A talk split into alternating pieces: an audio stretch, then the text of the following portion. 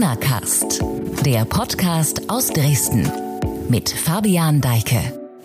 Es gibt Menschen, die sagen, na dann sterben die Alten eben. Waren doch eh nur alte Leute. Das sind die gleichen, die auch absaufen, absaufen oder Auschwitzen, Auschwitzen skandieren. Es gibt Menschen, meine Damen und Herren, die sagen, man kann es nicht ändern. Die finde ich, meine Damen und Herren, kleinmütig. Es gibt Menschen, die sagen, das ist bedauerlich, wenn es so kommt. Denen würde ich sagen, ihr habt eine Chance, etwas dagegen zu tun. Wir haben es im Frühjahr schon mal gezeigt. Und es gibt Menschen, die sagen, wir werden verhindern, dass Tausende sterben. Und das, meine Damen und Herren, sind wir. Das war ein deutliches Statement am Mittwoch im Sächsischen Landtag. Ministerpräsident Michael Kretschmer hat eine Regierungserklärung abgegeben und dabei eindringlich noch einmal vorgetragen, wieso es aktuell wieder Corona-bedingt Einschnitte in unser aller Leben gibt und wieso Maßnahmen getroffen worden sind, die dazu führen, dass Kontakte beschränkt werden. Damit herzlich willkommen zu einer neuen Folge Corona Cast bei sächsische.de. Ich bin Fabian Deike und habe heute einige Punkte auf dem Plan. Es gibt natürlich wie immer ein Hauptthema und einen Talk. Ich rede gleich mit dem Generalsekretär des Landessportbundes Sachsen. Das ist Christian Dahms. Da geht es um Sport und Corona und wie das Ganze jetzt funktioniert und wie es für Profis und Amateure aussieht. Zuvor aber ordnen wir kurz die Lage ein. Seit vergangener Woche hat sich eine Menge getan. Die verschärfte Corona-Schutzverordnung gilt. Nicht alle finden das gut. Es gibt auch Kritik daran, allen voran aus der Kultur- und Eventbranche, deren Lage sich jetzt durch den Lockdown nochmal verschärft hat. Auch im Tourismus und aus der Welt des Sports gibt es Kritik. Manche Kritik gipfelt aber auch in Protest. Das hat man am vergangenen Wochenende in Dresden gesehen, wo mehrere tausend Menschen offensichtlich von Corona unbeeindruckt demonstriert haben, ohne Maske und ohne Abstand. Kommendes Wochenende wird in Leipzig eine ähnliche Lage bei einer Demo erwartet. Die eben gehörten Worte von Michael Kretschmer dürften sich mit Sicherheit auch an jene gerichtet haben, die dort gegen Maßnahmen zur Eindämmung der Pandemie wieder protestieren wollen. Unterdessen blicken wir auch kurz auf die Zahlen. In Sachsen sind inzwischen alle Kreise und kreisfreien Städte bei einer 7-Tage-Inzidenz von über 50 Infizierten pro 100.000 Einwohner angelangt. Der Wert 50 gilt als kritischer Grenzwert, bis zu dem Gesundheitsämter in der Lage sind, Kontakte ausreichend nachzuverfolgen Spitzenreiter ist der Landkreis Bautzen mit einem Wert von über 270. Zwischenzeitlich rangierte Bautzen damit sogar auf Platz 5 deutschlandweit. Interessant ist auch ein Blick auf die Statistik der Covid-Patienten auf Intensivstationen. In Sachsen sind das derzeit rund 230. Dieser Wert hat sich in den vergangenen zwei Wochen fast verdreifacht. So, und jetzt müssen wir noch eine Frage beantworten zu unserer vergangenen Folge Corona Cast. Da hatte ich mit dem Virologen Alexander Dalbke von der TU Dresden gesprochen. Er erklärte, wieso bei der Übertragung von Coronaviren Tröpfchen eine größere Rolle spielen als Aerosole. Auf sozialen Medien wurde sächsische.de und auch mir daraufhin geschrieben, dass das nicht stimmen würde. Die Frage kann ich nicht beantworten, deshalb habe ich Alexander Dalbke um einen Faktencheck gebeten und hier ist seine Antwort. Mich erreicht eine Nachfrage zur Übertragbarkeit von SARS-CoV-2. Ich möchte noch einmal betonen, dass der wesentliche Übertragungsmodus die Tröpfcheninfektion ist. Die Übertragung durch Aerosole oder durch kontaminierte mhm. Oberflächen ist möglich, spielt aber eine nicht so große Rolle. Das ist einhellige Meinung sowohl vom Robert Koch Institut als auch zum Beispiel vom Center of Disease Control in den USA. Tröpfchen haben eine begrenzte Reichweite und sedimentieren üblicherweise nach 1,5 bis 2 Metern. Und das ist Grundlage für ähm, die Schutzmaßnahmen, nämlich entweder die Nutzung von Masken oder aber das Einhalten von Abständen. Aerosole können eine Rolle spielen, insbesondere unter besonderen Bedingungen. Dazu gehört zum Beispiel lautes Singen, bei dem viele Aerosole produziert werden, oder sehr kräftiges, tiefes Einatmen. Auch dann ist eine Übertragung durch Aerosole möglich. Ebenso könnte äh, eine Aerosolübertragung möglich sein, wenn in schlecht belüfteten Räumen Aerosole sich über längere Zeit äh, ansammeln und dann eine kritische Konzentration erreichen. Das ist zum Beispiel die Grundlage für die Empfehlung, jetzt äh, gehäuft äh, Räume zu lüften. Aber nochmal, die Hauptübertragung sind Tröpfcheninfektionen. Das äh, bemerkt man auch an dem berechneten Reproduktionskoeffizienten. Erreger, die sich vor allem über Aerosole übertragen, wie Masern oder Windpocken, haben einen deutlich höheren Reproduktionskoeffizienten. Sie sind viel leichter übertragbar, während die Übertragung bei SARS-CoV-2 ähm, klassisch die einer respiratorischen Tröpfcheninfektion ist. Damit ist das hoffentlich hinreichend geklärt. Einen zusätzlichen Link zu dieser Aerosol-Thematik stelle ich in die Beschreibung dieser Folge. Und jetzt geht es um Sport und Corona mit meinem Gast Christian Dahms, Generalsekretär des Landessportbundes. Hallo Herr Dahms, schön, dass Sie dabei sind. Einen wunderschönen guten Tag zurück. Hi. Wir reden ganz auf Abstand miteinander über eine Videoschalte, von der es den Ton als Podcast zu hören gibt. Alles ganz Corona-korrekt sozusagen. Sie sind Generalsekretär des Landessportbundes, stehen also stellvertretend für knapp 700.000 in Vereinen organisierten Menschen in Sachsen. Viele von denen, die können jetzt halt ihrer Sportart nicht mehr nachgehen seit dieser Woche oder eben nicht mehr in ihre Vereine gehen. Können Sie uns einmal kurz erklären, was sportlich nun noch erlaubt ist und was nicht? Grundsätzlich muss man sagen, dass es sehr, sehr schade ist, dass eben diese Maßnahmen erstmal ergriffen worden sind und man jetzt versucht hat, über eine Corona-Schutzverordnung ähm, ja sprachlicherseits doch Teile des Sports noch zuzulassen. Und für uns stellt es sich gerade als sehr große Schwierigkeit heraus, das zu übersetzen, was tatsächlich in dieser Corona-Schutzverordnung gemeint ist. Was ist Individualsport? Was ist Profisport? Wer darf denn jetzt tatsächlicherweise auf die Sportanlage? Wer darf in die Schwimmhalle? Wer darf das nicht? Was brauchen wir als Grundvoraussetzung? Weil das wird natürlich in einer solchen äh, Verordnung nicht gesagt. Und deswegen ist es für uns gerade dieses Übersetzen des Amtsdeutsches in Sportdeutsch die Herausforderung. Die Corona-Schutzverordnung regelt es, Sie hatten es gerade eben auch schon gesagt, Schwimmbäder zu, Freizeitanlagen äh, und Sporteinrichtungen zu. Ich verlinke gerne in diesem Podcast auch wieder die, die Schutzverordnung mal zum Nachlesen. Vielleicht kann der ein oder andere Zuhörer das auch versuchen zu übersetzen. Die ganzen Schließungen treffen ja schon die Mehrheit der Sportler im Land. Das können wir ja schon so festhalten, oder? Ja, ja. Ganz, ganz sicher. Und was empfinden Sie jetzt so dabei? Oder anders gefragt, wie groß ist dann Ihr Verständnis vor diesem Hintergrund der drastischen Maßnahmen für diese Maßnahmen? Man muss grundsätzlich sagen, wir haben eine Pandemie in nicht nur in Deutschland, sondern in der Welt, die solche Maßnahmen jetzt notwendig machen das dürfen wir im Hinterkopf immer nie vergessen, dass hier natürlich diese Kontaktvermeidung sicherlich dazu beitragen kann, dass hier eine Eindämmung stattfindet.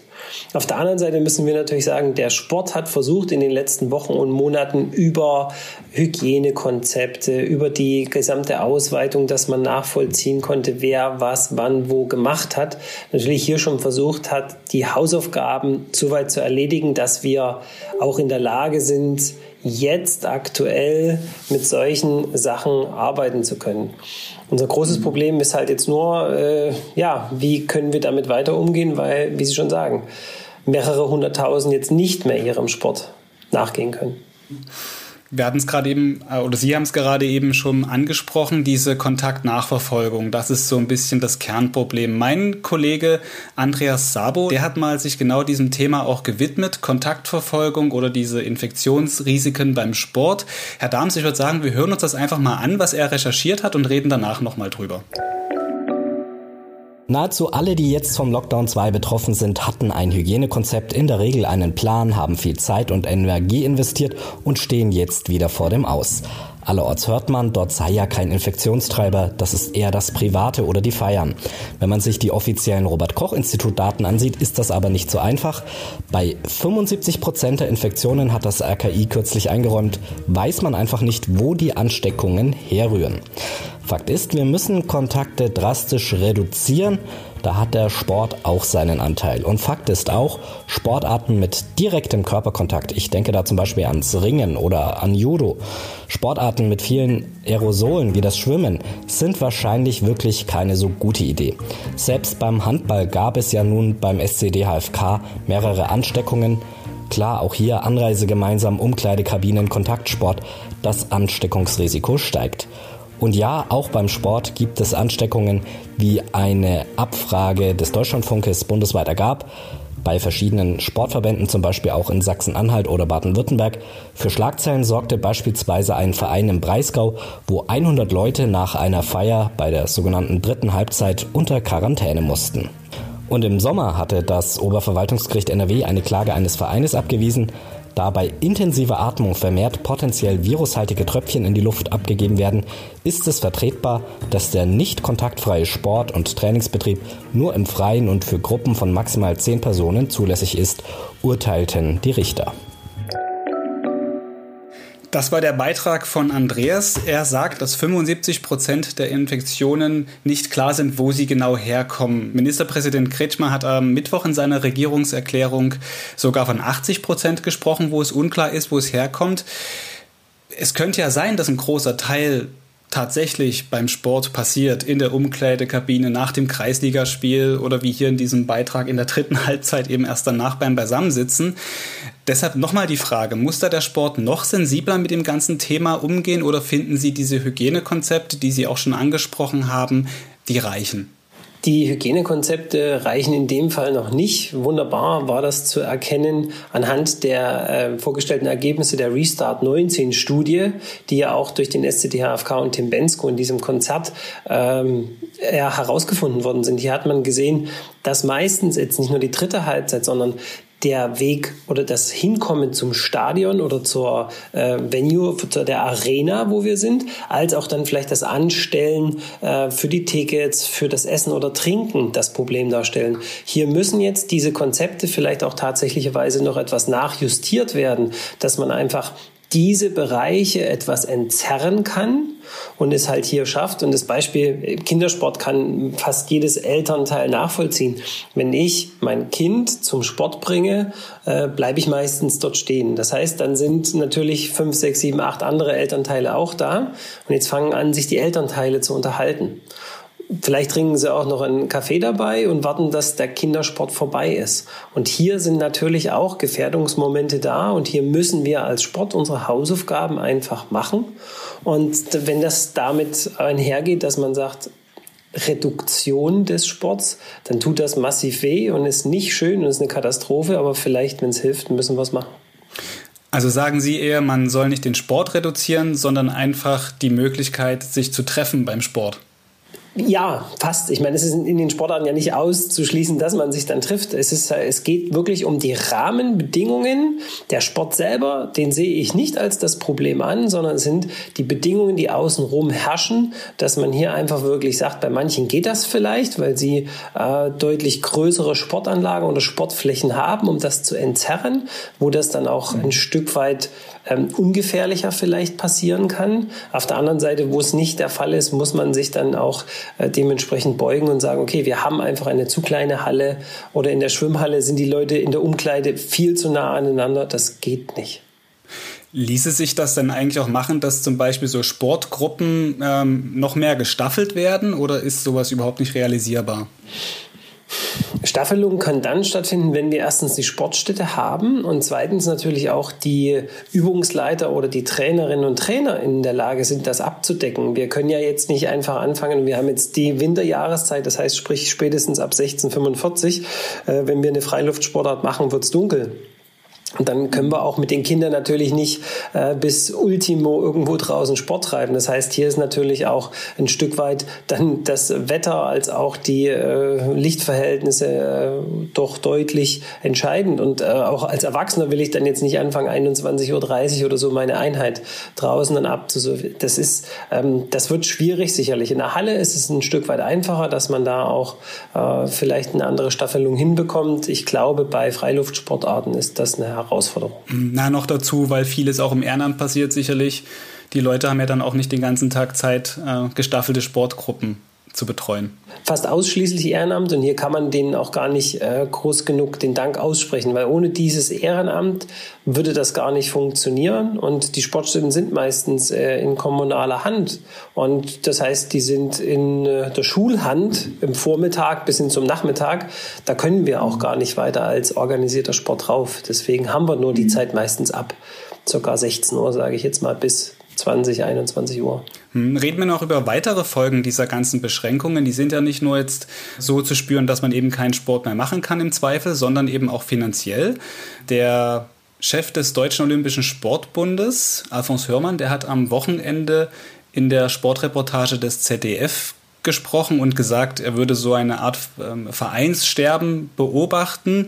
Ähm, außerdem habe ich Hochrechnungen gesehen, die besagen, dass in Deutschland rund zwei Millionen Menschen infolge von Corona ihren Verein austreten werden oder irgendwann dann ausgetreten sind, wenn Corona noch länger anhält. Ist in Sachsen auch ein solcher Trend zu erkennen und gibt es da vielleicht schon Zahlen? Also wir haben, als diese erste Aussage gekommen ist, das war bereits im Mai, als man ein äh, Sportartensterben, ein Vereinssterben vorhergesagt hat, als Landessportbund ein Stück weit eine andere Auffassung gehabt, immer nur für Sachsen gesprochen, weil wir wissen es nicht für die anderen Bundesländer, aber hier ist es tatsächlich so, dass die Rückmeldung nach dem ersten Lockdown eine sehr solidarische gewesen ist und dass wirklich ein Großteil der Mitglieder ihren Vereinen ähm, treu geblieben sind und hier natürlich auch weitergemacht haben. Am Ende des Jahres müssen die Vereine, die im Landessportbund organisiert sind, eine Bestandserhebung abgeben. Das heißt also, wir haben frühestens Ende Januar wahrscheinlich so die ersten Zahlen untersetzten wirklich Fakten, die dann sagen, jawohl, so und so viele sind ausgetreten. Was wir jetzt wissen, ist, dass meistens nicht mehr Leute großartig austreten als in den Jahren zuvor auch. Es fehlen aber die Neueintritte. Und das ist hier so das Problem, dass wir also das Delta haben. Und das wird natürlich, je länger dieser zweite äh, Lockdown dauert, immer schwieriger, dass die Leute dann nicht sagen, okay, wir treten aus und es kommt dann keiner nach. Also es ist ein Mitgliederspund, wenn man so will. Und dieser Mitgliederspund geht ja einher mit ähm, ja, dem, dem Fehlen von Geld. Ähm, wenn jetzt ein Verein in Nöte gerät, in finanzielle Nöte gerät, was muss er dann tun?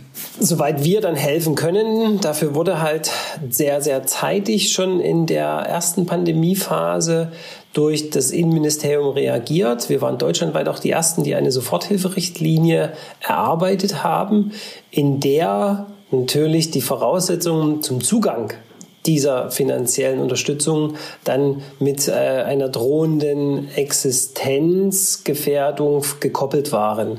Es gibt nun einige Bundesländer, die haben nachgezogen, nachdem sie das also bei uns auch mitbekommen haben, haben da eventuell auch das Ganze etwas ein Stück weit abgeschwächt, so dass mehr Vereine vielleicht auch antragsberechtigt waren. Denn so ist es halt momentan so, dass nicht äh, die überwiegende Mehrzahl der Vereine im Landessportbund sich tatsächlich um eine solche ähm, Förderung dann bewerben können, weil diese wirkliche Existenzbedrohung zum Zeitpunkt März, April, Mai noch nicht da war. Ob mhm. die nicht eventuell im November jetzt da ist, das können wir nicht ausschließen. Und aus dem Grunde wollen wir eben auch eine Verlängerung dieser Richtlinie. Reden wir gleich mal weiter über Politik. Am Montag, so hat man das auf dem Facebook-Profil von Ministerpräsident Kretschmer gesehen, waren Sie zusammen mit dem Präsidenten des Landessportbundes bei dem Regierungschef. Worum ging es bei dem Treffen und was hat er Ihnen gesagt oder was haben Sie ihm gesagt? Also grundsätzlich ging es erstmal darum, dass der Sport auch die Stimme beim Ministerpräsidenten ganz klar nochmal erhebt, dass hier wirklich für diese vielen Haupt- und Ehrenamtlichen im Sport äh, einfach mal ihm nochmal mitgeteilt wird, wo stehen wir aktuell und was es vor allen Dingen viel wichtiger war, wo geht es in Zukunft hin? Was brauchen wir an Unterstützung? Und da war das Wichtigste die Förderung, die der organisierte Sport in Sachsen durch den Freistaat erhält. Das Ganze wird über, also seit 20 Jahren ein extrem gut funktionierendes System des Zuwendungsvertrages, den wir da haben und dass über diesen Zuwendungsvertrag eben auch über das Jahr 2020 hinaus für den nächsten Doppelhaushalt dazu Sorge getragen werden muss, dass der Sport zumindest überlebt in Verbindung natürlich, wenn wir das hier schaffen, dass diese Soforthilferichtlinie, die eigentlich am 31. Dezember diesen Jahres ausläuft, für das Jahr mindestens 21 weiter überführt wird, dass Vereine, die jetzt in eine Existenznot kommen, dass die dann auch den Antrag noch stellen können, selbst wenn es dann Anfang Januar ist und nicht, dass wir dann zum 31.12. sagen mussten, es funktioniert nicht mehr. Das waren also die wirklich primären Sachen, die wir dort mitgeben wollten, dass wir hier die Unterstützung definitiv brauchen als größte Bürgerorganisation. Und das stößt natürlich dann auch auf Zustimmung oder wie war dann die, die Stimmung im Raum?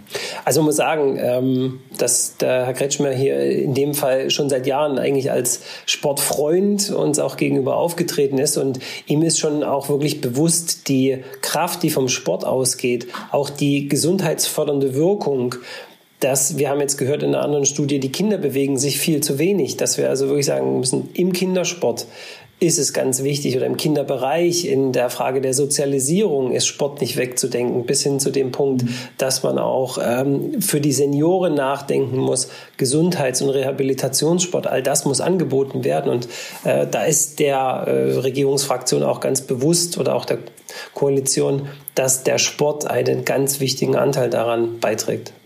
Kommen wir nochmal zurück auf die Schutzverordnung, die von der Regierung ja auch verabschiedet wurde. Da steht drin, dass von dem Verbot ausgenommen jetzt Berufssportler sind und deren Wettkämpfe, die müssen allerdings ohne Zuschauer stattfinden. Wir haben mit zwei Sportlern aus Sachsen gesprochen, mit Lena Striegoth von den Dresdner Volleyballerinnen, Bundesligist, Pokalsieger, aktierender und mit Rekordbob-Weltmeister Francesco Friedrich aus Pirna. Sie sagen uns einmal, wie Sie das so erfahren, diese aktuellen Corona-Bedingungen im Profisport. Es sind keine, keine Fußballer dabei, vielleicht reden wir danach auch noch mal kurz über den Fußball. Um die Frage zu beantworten, ob ich Ungerechtigkeiten durch die Corona-Maßnahmen im Sport sehe, ja und nein. Ungerechtigkeiten in Form von unterschiedlichen Quarantänebestimmungen von Bundesland zu Bundesland, ja. Der Wegfall vom Heimvorteil bei Pokalspielen durch den geänderten Modus und zwar in einer Turnierform nur an einem Ort, ja. Generell oder überwiegend muss ich allerdings sagen, nein. Wenn man Profisport als Teil der Unterhaltungsbranche sieht, haben wir Glück, unsere Passion und unseren Beruf überhaupt weiter ausführen zu können. Daher ist es für mich, und ich glaube, ich spreche auch für alle meine Mitspielerinnen, in Ordnung, dass wir uns bestimmten Beschränkungen zu unterwerfen haben, um überhaupt spielen zu dürfen. Und ich hoffe, wir können diese Saison beenden und am Ende, im Gegensatz zu letztem Jahr, auch einen Meister verkünden. Also sportlich gesehen vom Training her und so weiter hatten wir eigentlich den ganzen Sommer gar keine Probleme. Auch jetzt an der Bahn wir dürfen fahren, wir dürfen zum Glück fahren. Natürlich alles unter extremen Auflagen und Mundschutz am Startbereich, Mundschutz direkt im Ziel. Mundschutz in allen Räumen, in Umkleiden und so weiter. Aber das ist klar, wir müssen alles tun, damit wir fahren können, weil sonst bekommen die ganzen Verbände finanzielle extreme Probleme. Und natürlich ist es schade, dass der Amateursport aktuell nicht so ausgeführt kann, wie er soll. Mein Kind ist da auch schon mit involviert und kann auch nicht zum Sport gehen, was ich natürlich genauso schade finde. Aber ja, was soll man machen? Wir können das leider gerade nicht bestimmen und es liegt nicht in unserer Hand. Ja, haben wir gehört. Lena Strickroth von den DSC-Volleyballerinnen und Francesco Friedrich, Bob-Pilot aus Pirna. Herr Dahms, die Unterteilung, wer ist Profi und wer nicht, wie fair ist die denn eigentlich? Die Frage ist eher, wie definiert man das? Ob das fair oder unfair ist, würde ich da gar nicht beantworten wollen, sondern äh, man hat reingeschrieben Profisportler und dann vielleicht auch noch mit der Sache, wer einen Arbeitsvertrag hat, der überwiegend damit auch seinen Lebensunterhalt verdient wenn wir uns manche Leistungssportler anschauen, die tatsächlich äh, jetzt nicht ihr so viel Geld bekommen, als dass es für den Lebensunterhalt reicht, die aber trotzdem äh, fast einen Fulltime-Job dafür aufwenden, ist es schon sehr schwierig, diese Unterteilung da zu finden und ähm, ist natürlich für viele erstmal nachvollziehbar. Dafür sind die Profifußballvereine gemeint. Es gibt aber neben den Profifußballvereinen ganz, ganz viele, die Deutschland bei Olympischen und Paralympischen Spielen oder auch bei World Games vertreten. Und da sind halt äh, Sportlerinnen und Sportler dabei, die sind Studenten, weil die natürlich versuchen müssen, auch ihre duale Karriere nachzugehen. Das heißt, die haben keinen Arbeitsvertrag, sind aber Profisportler, sind Olympiasieger, schon amtierende oder Weltmeister. Für die gilt natürlich erstmal so eine Regelung gar nicht, die aber sagen müssen, wie Francesco das auch gerade gesagt hat, wir müssen es aber vorbereiten. Wir haben gerade eben Fußball angeschnitten. Es sind ja auch jetzt wieder neue Nachrichten gekommen, dass zum Beispiel bei Dynamo Dresden es zwei positive Corona-Fälle gibt. Ähm, in dem Profiteam bei Zwickau gab es auch etwas. Jetzt hatten wir äh, beim Handball den SCDFK, da gab es Corona-Fälle. Das sind ja alles Mannschaftssportarten. Vielleicht ist da auch noch ein Hebel anzusetzen oder finden Sie, nee, wenn dann ein Hygienekonzept ist und sich die Vereine auch da Gedanken machen, da so eine Blase bilden um das Team, dann ist das in Ordnung? Oder finden Sie, sollte man vielleicht jetzt in der Situation nochmal nachdenken, ob Vereinssport, also Vereinssport meine ich jetzt nicht, sondern Mannschaftssport so das Richtige ist? Wenn wir gucken, es ist ja jetzt nicht so, als dass der Schwimmsportler, der eigentlich als Individualsportler gilt, alleine auf der Schwimmbahn unterwegs ist. Der äh, Leichtathlet, der rennt meistens nicht alleine auf der Bahn rum, sondern wir haben da Trainingsgruppen. Die bestehen sowohl im Mannschaftssportbereich als auch in dem individuellen Bereich, weil sich das auch äh, so normalisiert hat und wir auch die stärksten Sportlerinnen und Sportler in der Trainingsgruppe versuchen zusammenzuholen. Und deswegen würde ich jetzt nicht mit dem Finger nur auf die Teamsportarten zeigen wollen, sondern einfach sagen, wenn, dann muss man das wirklich dort ganz genau abwägen und auch die Gruppen dann notwendigerweise entweder aufteilen, wenn es geht. Auf der anderen Seite muss man auch sagen, welche Sportart dreht es sich. Wir haben jetzt Olympische Sommerspiele eventuell anstehen. Äh, wir haben aber auch eine Wintersaison direkt vor uns liegen. Das heißt, wie Francesco Friedrich das gesagt hat, äh, die Bob-Saison fängt vielleicht bald an. Und äh, bloß Tja, ist das eine Teamsportart, wenn man zu viert im Bob sitzt, oder ist es eine Individualsportart? Ich meine, in dem Bob selber sitzen sie dann schon sehr eng. Also es ist einfach ganz schwierig zu definieren, zu sagen, nur Mannschaftssportarten sind prädestiniert, Individualsportarten nicht. Gerade auch angeschnitten das Thema Olympia. Nächstes Jahr soll ja in Tokio äh, dann die Spiele des äh, die, die Spiele von diesem Jahr nachgeholt werden. Wenn es denn so kommt, auch sächsische Athleten sind da sicherlich dabei kann der LSB die sächsischen Athleten jetzt entsprechend auch vorbereiten und unterstützen in dieser Corona-Zeit? Wir haben es beim ersten Lockdown sehr schnell geschafft, dass gerade diese Bundeskader-Athletinnen und Athleten die Chance hatten, ganz normal ihrem Training nachgehen zu können. Und auch das wird durch die neue Verordnung nicht so weit beschnitten, als dass wir sagen können, äh, wenn denn der Sportstättenbetreiber auch wirklich mitmacht oder die Kommune, der Landkreis, dann ist auch hier das Training unter den verschärften Bedingungen ähm, sicherlich möglich. Und auch hier ist es dann so, dass die natürlich nicht nur am Nachmittag trainieren, sondern dass hier vielleicht die zweite oder dritte Einheit am Tag auch stattfinden muss. Und die Rückmeldungen bis jetzt waren jetzt noch nicht so negativ, dass dieser Bereich zu stark eingeschränkt worden wäre. Kommen wir so sachte zum Ende unseres Gesprächs. Ich habe mal noch eine Frage, die zielt so ein bisschen auf das ab, was man in dieser ganzen Corona-Zeit überall gesehen hat. Viele Leute haben angefangen, sich in den digitalen Raum zu begeben. Plötzlich waren Dinge möglich in Homeoffices und so weiter. Die Sportwelt ist natürlich nur schwer ins Digitale zu übertragen. Entweder ich bewege mich oder ich bewege mich halt nicht. Jetzt äh, an der Playstation vielleicht ein Fußballspiel, FIFA spielen ist jetzt nicht, also manche sagen es ist Sport, manche sagen es ist kein Sport. Aber vielleicht die Frage, plant der Landessportbund irgendwelche Bewegungsprogramme im Digitalen, die speziell darauf zugeschnitten sind, dass man sich auch in einer Phase des Lockdowns bewegt, dass man die Leute dazu animieren kann?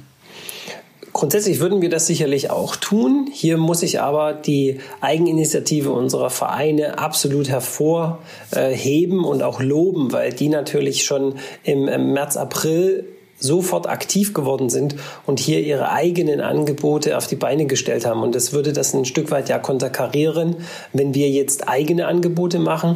Insofern haben sich wirklich viele Vereine da super verdient gemacht. Darum bieten sehr viel, sowohl den äh, Kindersport haben sie abgedeckt, als auch andere Kurse bis hin zum Seniorensport. Auch das habe ich mir äh, berichten und auch zeigen lassen, dass hier Vereine wirklich schon so weit gegangen sind, wenn sie natürlich technikaffine Senioren haben, dass sie auch auch denen dann ein Bewegungsangebot dort elektronisch auch äh, versuchen an die Hand zu geben. Inwieweit das nun für alle Sportartengruppen möglich ist, das weiß ich jetzt noch nicht und kann ich auch schlecht beurteilen.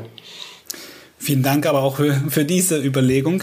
Christian Dams, Generalsekretär des Landessportbundes Sachsen, vielen Dank für dieses Gespräch. Sehr gerne. Und ich habe zu danken, dass wir auch Gehör in einem solchen Podcast finden. Gerne. Damit geht aber diese Folge Corona Cast auch schon wieder zu Ende. Vielen Dank für diese vielen Erkenntnisse und Einblicke in die Welt des Sports während Corona. Jetzt habe ich noch einen kleinen Anhang. Während ich dieses Gespräch mit Christian Dahms geführt habe, erreichten mich noch Stimmen weiterer Sportler aus Sachsen. Diese Stimmen haben meine Kollegen der Sportredaktion gesammelt. Hier noch zur Corona-Thematik die Weltklasse Shorttrackerin Anna Seidel und die paralympische Goldmedaillengewinnerin im Handbike Christiane Reppe. Beide kommen aus Dresden. Hören wir uns beide gerne noch an. Ja, also durch die Absage der Weltcups für das Jahr 2020 bei uns ist, sind wir trotz allem schon sehr stark von der Pandemie betroffen. Es ist auch gerade nicht sicher, wie es ähm, nach dem Jahreswechsel weitergeht. Glücklicherweise können wir momentan fast uneingeschränkt trainieren. Ähm, vor allem auf dem Eis müssen wir auch keine Maske tragen. Alles, was außerhalb des Eises ist, natürlich Maskenpflicht. Aber das ist wohl das eigentlich das geringste Übel. Das nimmt man gerne in Kauf, wenn man dafür ja ordentlich die Trainings absolvieren kann. Ähm, trotz allem denke ich mir, dass jeder einfach seinen Teil dazu beitragen muss, um die Pandemie einfach in den Griff zu bekommen. Und deswegen vertraue ich der Regierung und auch deren Maßnahmen und denke mir, dass sie uns bislang auch schon gut durch diese schwere Zeit gebracht haben. Und ja, deswegen ist das für mich die richtige Entscheidung. Es tut mir für die Leute total leid, die ihre Geschäfte schließen müssen und äh, auch für, für Solo-Selbstständige, die jetzt einfach vielleicht schon das ganze Jahr über wenig bis gar keine Aufträge hatten. Und ja, also der Sport ist in unserer Gesellschaft natürlich auch wichtig und äh, auch für unsere Jugend, aber ich bin trotzdem der Meinung, dass ja, dass einfach der Sport in solcher in so einer Situation einfach nicht Priorität Nummer eins ist. Und äh, ich bin froh, dass ich weiter mein Schwimmtraining machen kann. Ich hoffe darauf, dass nächstes Jahr ein paar Wettkämpfe stattfinden können. Aber ich sehe natürlich auch die Olympischen und auch die Paralympischen Spiele eigentlich noch nicht so richtig.